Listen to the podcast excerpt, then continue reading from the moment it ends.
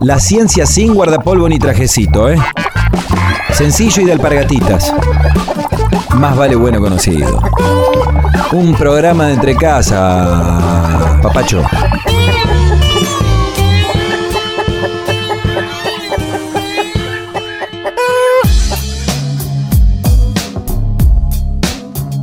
Dejamos por un momento el diálogo con Alejandro Aimovich, docente, investigador y extensionista involucrado en la tarea de devolver derecho de expresión a los privados de libertad. En el imaginario andén nos espera un tren que nos llevará de viaje por otras formas de aproximarnos a las ciencias. Veamos qué nos depara la aventura. Más vale bueno conocido. No solo los papers académicos hablan de la ciencia y los científicos. También el arte nos acerca a ese mundo maravilloso. Lo vemos en el cine o en el teatro, lo disfrutamos en la literatura, lo saboreamos en un documental. Nos aproximamos a la galaxia del conocimiento por la tangente.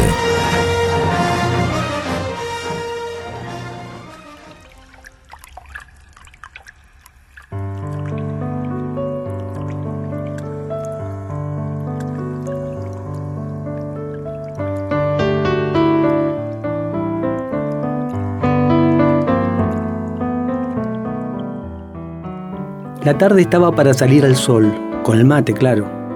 Las dos, Lorena de unos 35 y Paola de 40, se pusieron las zapatillas, se pintaron un poco los ojos y marcharon hacia el río. Había una maraña de cantos de pájaro que sonaban desde lo más alto de los árboles del Parque Urquiza. Bordeando la costanera se los podía escuchar y desde algún lugar llegaba un perfume a jazmines que por estos días empezaban a abrirse. En esa atmósfera se internaron y salieron de caminata.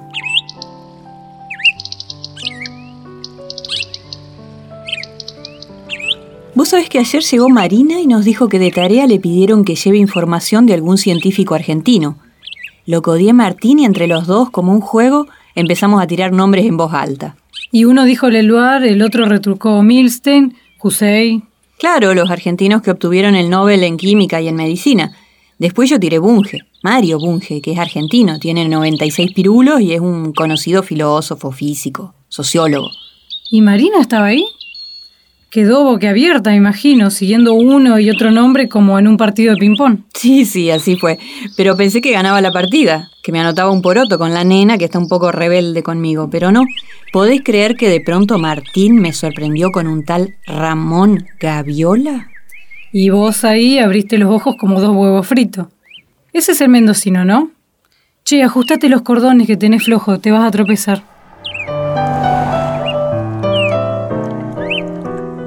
Hicieron la micropausa y aún había parrillas humeantes, familias aplaudiendo un asador y más allá unas niñas descalzas intentando hacer un puente de arena, jugando cerca de la orilla. Lorena vio todo eso y le dieron ganas de hacer una foto. Paola se puso en condiciones el calzado y retomó la conversación como si nada. Es el mendocino, sí. Ahora vos también lo conocías. Bueno, resulta que Martín nos dio cátedra. Nos contó que este hombre hizo importantes descubrimientos en la física y en la, la ¿cómo se llama? En la astronomía.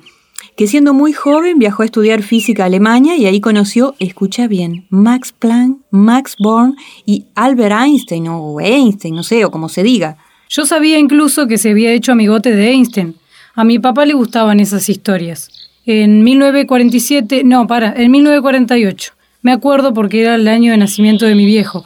Einstein le había pedido su adhesión al manifiesto de Chicago en el que alertaba sobre los peligros del uso de la energía nuclear que... Tal cual, tal cual. Yo me fui a leer su biografía en la Biblioteca Popular.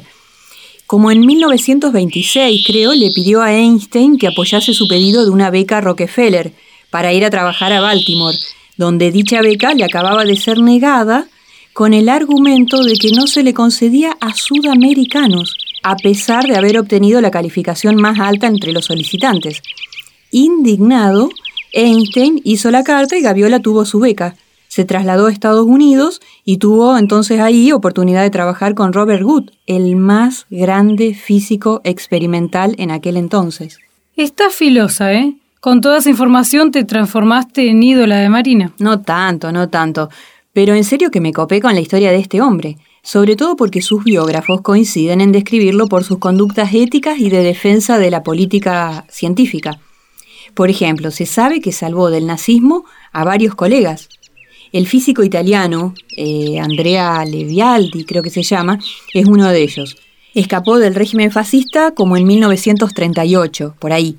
Se embarcó con su familia hacia Sudamérica y a pocos días de la llegada de Levialdi a la Argentina, Gaviola inició el trámite para contratarlo como investigador en el Observatorio Astronómico de Córdoba que él dirigía.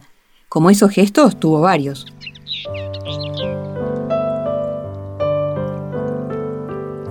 Dieron dos vueltas a la costanera y subieron hasta el Rosedal.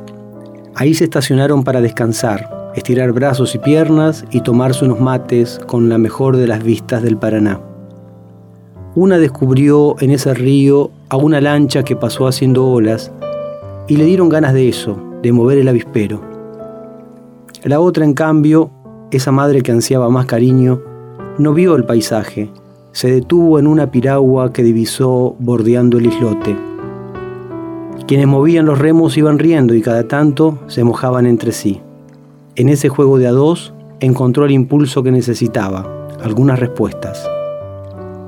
Por un momento se quedaron en silencio, mirando. Para las dos había sido una salida productiva. Hicieron una cuota de ejercicios, aprendieron una de la otra y se actualizaron con las vivencias y noticias cotidianas de la semana. Ya habían arrancado con los mates cuando Paola quiso aportar un dato más de Don Gaviola. ¿Che, no se enfrió el mate? No, está rico. Pero vos sabés que además este Gaviola... Pará, pará, primero pasame un mate porque lo agarraste de micrófono. Bueno. Es interesante igual, me, me, gusta saber sobre la vida de científicos. Seguro mañana Marina se saca un 10 con esa madre que tiene. Pero mejor pasemos a otro tema. Mi semana laboral, por ejemplo. Te tengo que contar unos asuntos. Agárrate. Más vale bueno conocido. Ciencia de entre casa. Tantas veces me mataron, tantas veces me morí. Sin embargo estoy aquí resucitando.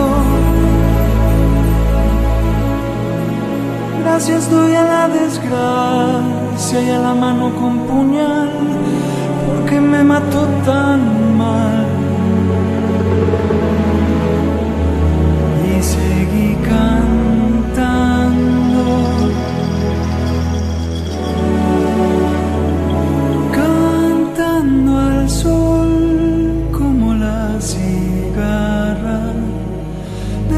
De un año bajo la tierra, igual que sobreviviente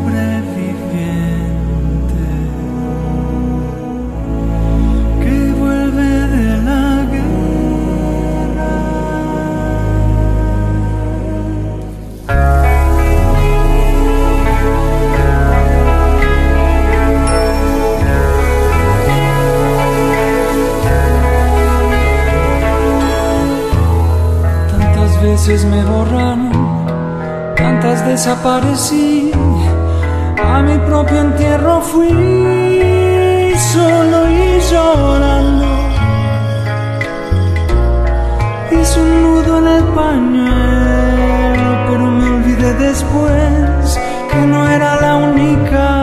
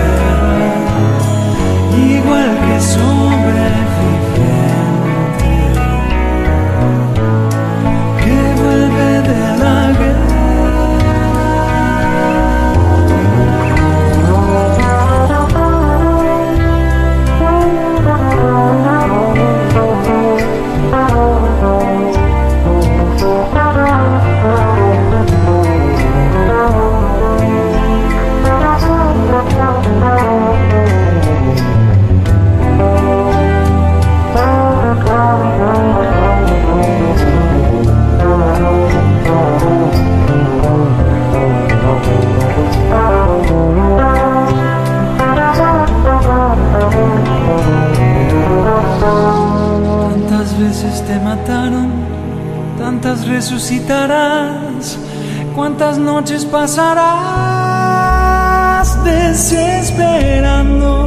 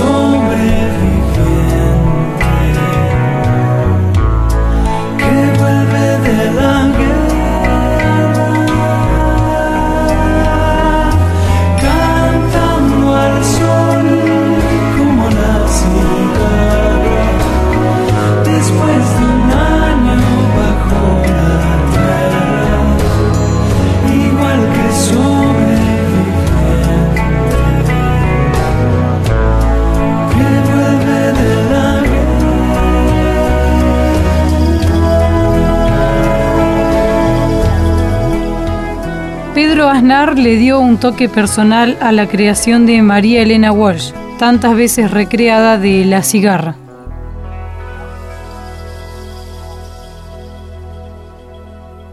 Más vale bueno conocido. Radiociencia.